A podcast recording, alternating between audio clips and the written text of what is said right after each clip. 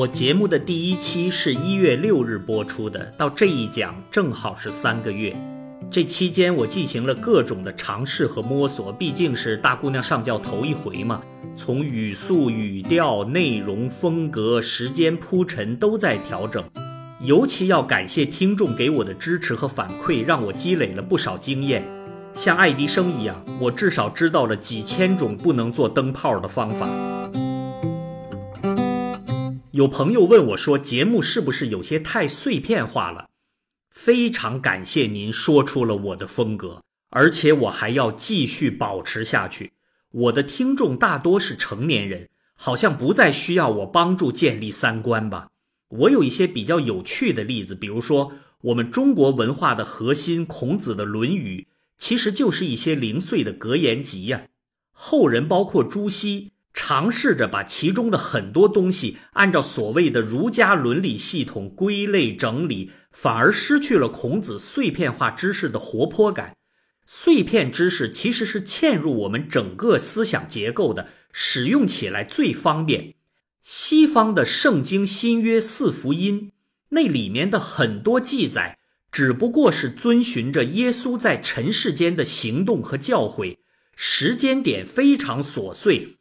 都是以旁观者叙述的形式出现的，而当你从头到尾审视其过程，还有内在的发展，实际上它都是在指向耶稣最后为人类的殉道以及复活。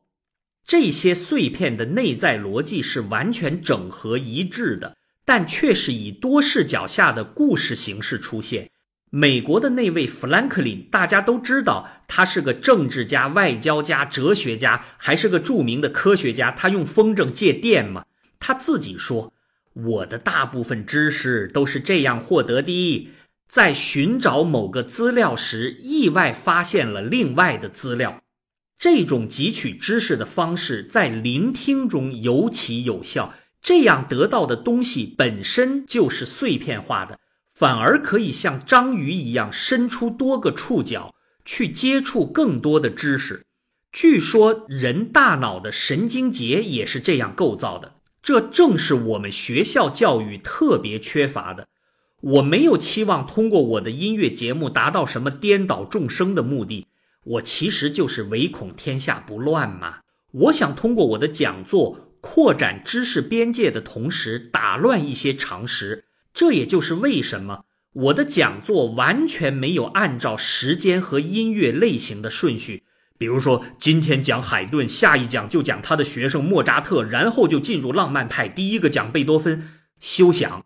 我如果能让你猜到我下一讲讲什么，算我输。没有顺序就是我的顺序，只有我知道这里面不可告人的阴谋。大家跟着我。可能需要听好几年时间才能渐渐明了。我三个月之前开篇后正式讲的第一段音乐是巴赫的《哥德堡变奏曲》，一切仿佛就在昨天呢。很快就有人问我，为什么赏戏的时候不放格林古尔的最著名的那一版《哥德堡》？的确，格林古尔的一九五五年录制的单声道版《哥德堡变奏曲》。让人们重新认识了这首伟大的作品，他也一举成名天下知啊！一小撮乐迷认为这是人类音乐史上最伟大的一部作品的最伟大的一次演奏，至少这是现代录音史上的重大事件。我记得小的时候看过一个黑白的美国电视剧，叫《火星叔叔马丁》，里面那位男二号邀请女朋友一起到音乐厅。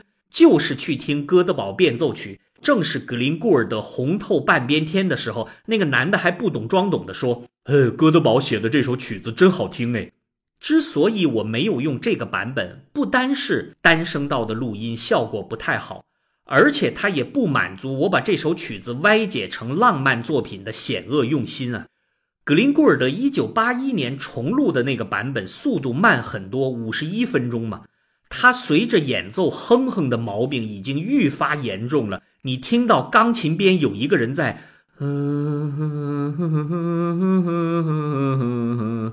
我还以为只有我一个人难以忍受呢。原来想让顾大神闭嘴的人大有人在啊！近些年有一个美国的公司叫 Zenph，Z-E-N-P-H，用一种高科技软件儿和钢琴结合在一起，把古老的音乐重新进行复制，号称原汁原味儿，连轻重音色都能原音重现，没有任何改动。而复制的素材最早可以追溯到滚筒和慢转唱片上的演奏。这个具体的技术太复杂了，我查了 Zef 公司的英文网页，说什么 “music technology to understand the nuance of human performance”，一种能理解人类演奏微妙之处的音乐技术。哎呀，全是空话呀！具体到技术上说，他们将原始录音转化为高分辨率的 MIDI 信号，然后用雅马哈电子钢琴。录制为数字信号，压成 CD，真是不明觉厉呀！到现在我看到的，他们糟蹋了拉赫玛尼诺夫早期演奏他自己的作品，这个可太珍贵了。我上一讲讲到说，二三十年代，拉翁在美国自己写作改编了大量技巧艰深的东西，用来碾压同行，显摆自己嘛。只可惜录音效果极差，那里面炒豆子的声音噼噼啪啪的，有的时候比音乐声都大。可大家知道多少人啊？包括刚到美国的 Horowitz，就是被这样的演奏震撼的。拉翁改变了钢琴演奏的进程啊！他当时曾经把巴赫的无伴奏小提琴曲改编成钢琴版本。先给大家放上帕提塔第三里面的 Prelude 的小提琴原版，什么东西在帕尔曼手里都变得这么驾轻就熟啊！然后紧接着放上拉翁的钢琴改编版，让大家感受一下他的改编和演奏功力。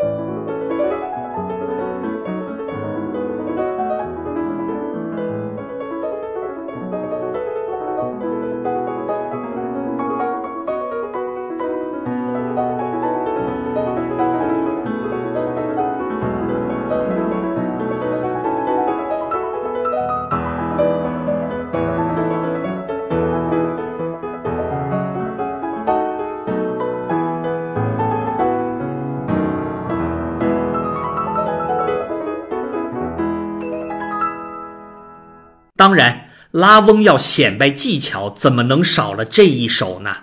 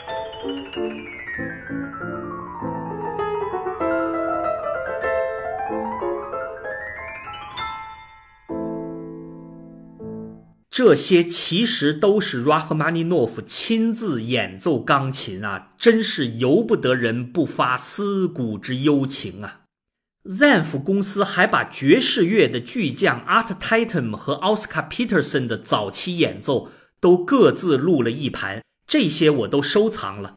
Art Tatum 是爵士乐史上的大魔头啊，他的技巧有多惊人呢？Horowitz 是李斯特之后最伟大的钢琴技巧家，他这辈子服过谁呀？我好像就看到他说过 Rachmaninoff 和 Richter 的好话。他和当时另外一位大钢琴家 Rubinstein 是一时瑜亮。他评价人家说：“嗯，Rubinstein 弹的法国音乐还不错，人家是肖邦的第一权威呀。”你这话是几个意思啊？但我看 Horowitz 的传，老爷子专门提到他听 Art Tatum 演奏那首名曲 Tiger Rag，说自己被惊艳到了。我有一讲讲过，Art Tatum 是个盲人。有传说说他小时候学琴的时候拿错了乐谱，用了四手联弹的谱子，他才练成这种神技。我去问了一个专业钢琴家，他说不太可能，这属于造神运动。但他的技术真的是鬼斧神工啊！只不过当时音效太差了，炒豆的声音又比音乐响。但经过这种高科技的复制之后，下面是见证奇迹的时刻。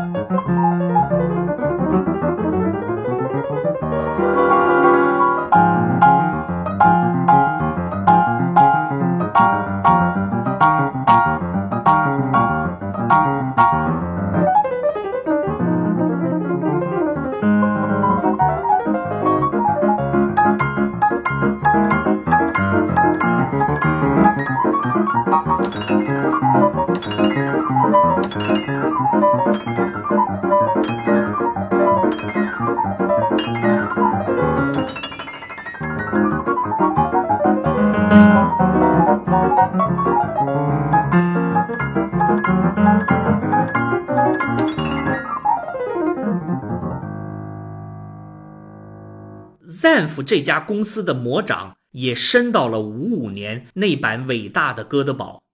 二零零六年的九月五日，就在格林古尔德七十四岁冥诞那一天，他八二年去世的嘛。格林古尔德生前专用的调音师和来自 Zenf 公司的技术人员，在古尔德的老同事和老朋友的陪同下。重新聚首在加拿大多伦多的顾尔德录音室里面，那个录音室现在是很多格林顾尔德迷朝圣的地方。他们是要见证一个伟大的时刻。一九五五年的哥德堡变奏曲被重新在钢琴上演奏复制出来，并且出版了 CD。格林顾尔德天上有灵，不知作何感想。五五年这个版本之所以经典，是因为相对于八一年的版本，速度飞快呀！我不记得有谁三十八分半之内能演奏完全本的哥德堡变奏曲的，技术也更加锐利，音符和乐句之间那种对比的张力啊，简直让人喘不过气来。仿佛就是一刀一刀在雕刻一件雕塑作品，肌理通透，毫发毕现。那个手指敲击琴键，仿佛是利刃刺在大理石上，音质铿锵，大有金石之美呀。米开朗基罗说过：“我只是把困在石头里的大卫释放出来。”佛教雕刻家也有类似的说法，说每一段木头里面都有一个佛。他只是把多余的去掉而已。格林古尔德的巴赫有异曲同工之妙啊！这内里是巴赫作为路德宗信徒崇尚的一种数学般的缜密思维。上帝是用数学创造的世界。其实，如果我们想了解德国人那种完美主义的工匠精神，我们有可能最终要追到路德宗信仰中的很多细节。在电影《沉默的羔羊》里面，那个杀人恶魔哈尼巴也特别喜欢《哥德堡变奏曲》，正好对应了他深思熟虑的杀人步骤以及带宗教色彩的病态情怀。相比之下，我更喜欢电影《英国病人》里面用哥德堡的场景，它符合了我的浪漫派解释。这首曲子还被赋予了神秘的驱魔属性。音乐的确在古代有驱魔的力量，比如说《圣经旧约》里面牧羊少年大卫弹琴为扫罗王驱魔嘛。我以前看过一部魔幻电影，叫《圣杯神器骸骨之城》，里面一本正经的胡说八道，说巴赫是个职业驱魔人 （Shadow Hunter），说他对魔鬼的作用就像大蒜对吸血鬼一样。里面有句话倒是很感人，说大蒜可能用光。但音乐永远用不完。电影里面，巴赫还把驱魔的密码放在音乐里面。小鲜肉男主角还真的演奏《哥德堡》开头的那一段 aria，让附在巫师身体里的魔鬼现了原形。如果仅仅是说听了他的音乐，让人感到神清气爽、去除心魔、吃嘛嘛香，巴赫功德无量。格林古尔德这个家伙，我以后会专辑讲他天才和怪胎之间只差一线啊！赏析后面就给大家放上在电脑上重现的1955年格林古尔德版的《哥德堡变奏曲》，和原始演奏分秒不差，浮生如梦。六十多年前那个伟大的历史瞬间，恍然就在眼前。听着这样的音乐，如果真有什么心魔，也早就烟消云散了吧。